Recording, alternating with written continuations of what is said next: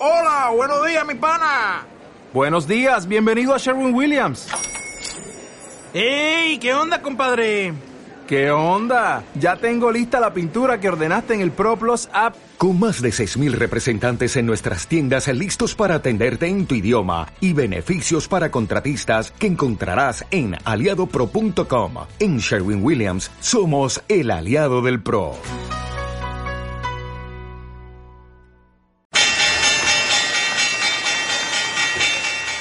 Meeting. Claves del mercado europeo.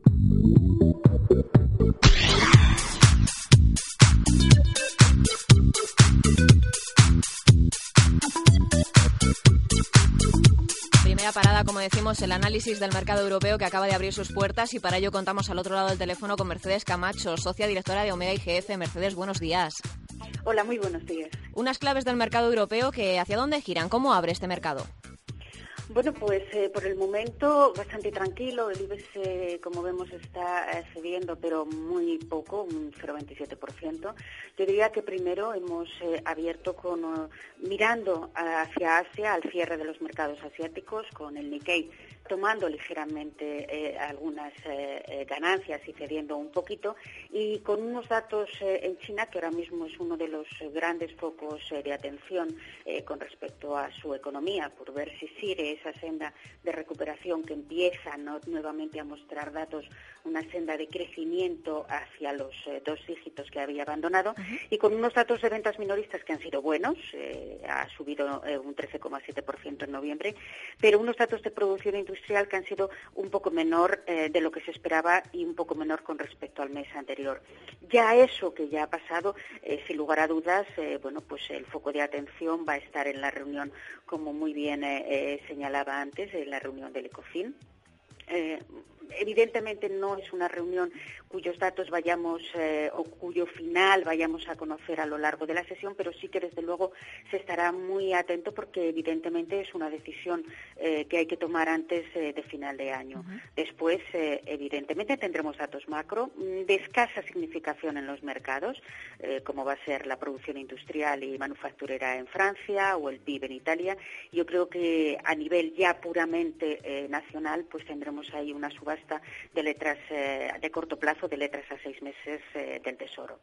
Esa subasta de 6 y 12 meses de letras eh, tiene ese difícil reto de igualar los resultados de la anterior emisión, porque fue muy buena. Sí, pero yo creo que no va a tener grandes dificultades. Ahora mismo el Tesoro eh, tiene un entorno muy favorable.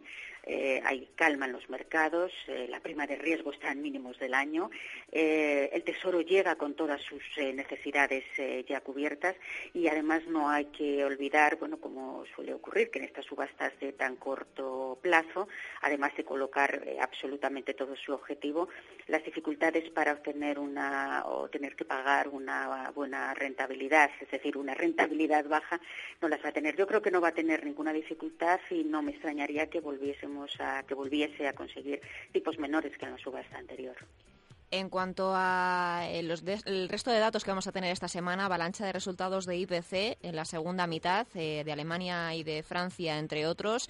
Eh, mm, Parece que los datos de augurio o buenos augurios para el viejo continente se están sucediendo. Sí, eh, es cierto y, además eh, no solamente que, eh, lo estamos eh, percibiendo en cuanto a datos macroeconómicos, sino que también yo creo que también es importante que lo estén percibiendo los demás, que lo estén percibiendo grandes organizaciones, grandes organismos supranacionales, incluso evidentemente como lo estaban percibiendo que sabemos que lo hemos visto en las últimas semanas, mejorando nuestra perspectiva de economía por parte de las principales agencias de calificación.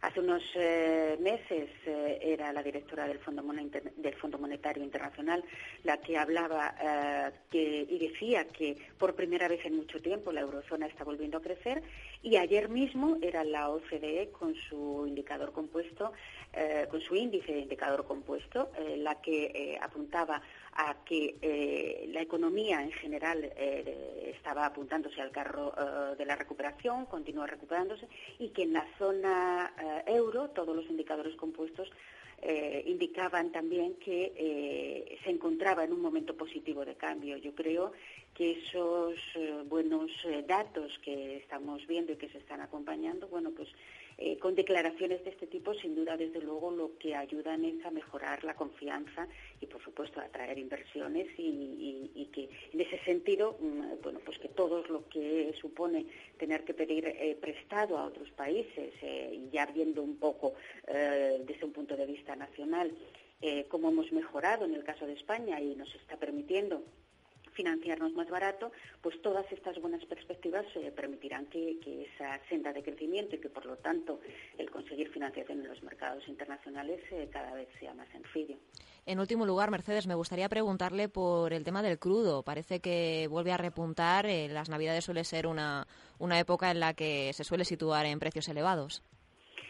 Sí, en efecto, eh, la verdad es que suele ocurrir, está muy vinculado a la evolución del dólar, muy vinculado evidentemente a todos los conflictos que se puedan producir en, las zonas eh, de Oriente Medio, pues, eh, y, sí, efectivamente, parece que serán siempre las circunstancias en, que en aquellos momentos en los que tenemos bueno, pues mayor demanda de, crudo y mayor demanda en ese sentido pues de gas, bueno, temas calefacciones, es cuando suben más los precios.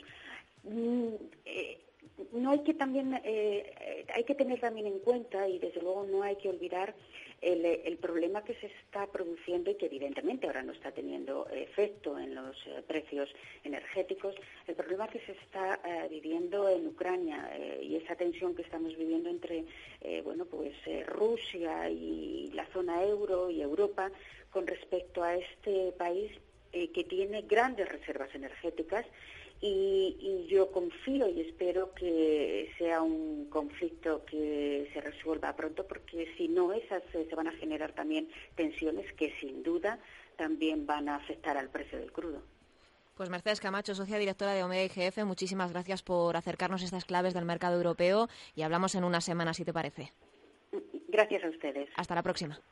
You've worked hard for what you have your money, your assets, your 401k, and home. Isn't it all worth protecting? Nearly one in four consumers have been a victim of identity theft. Lifelock Ultimate Plus helps protect your finances with up to $3 million in reimbursement.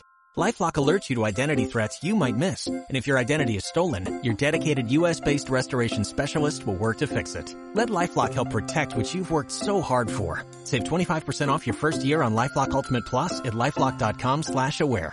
Terms apply.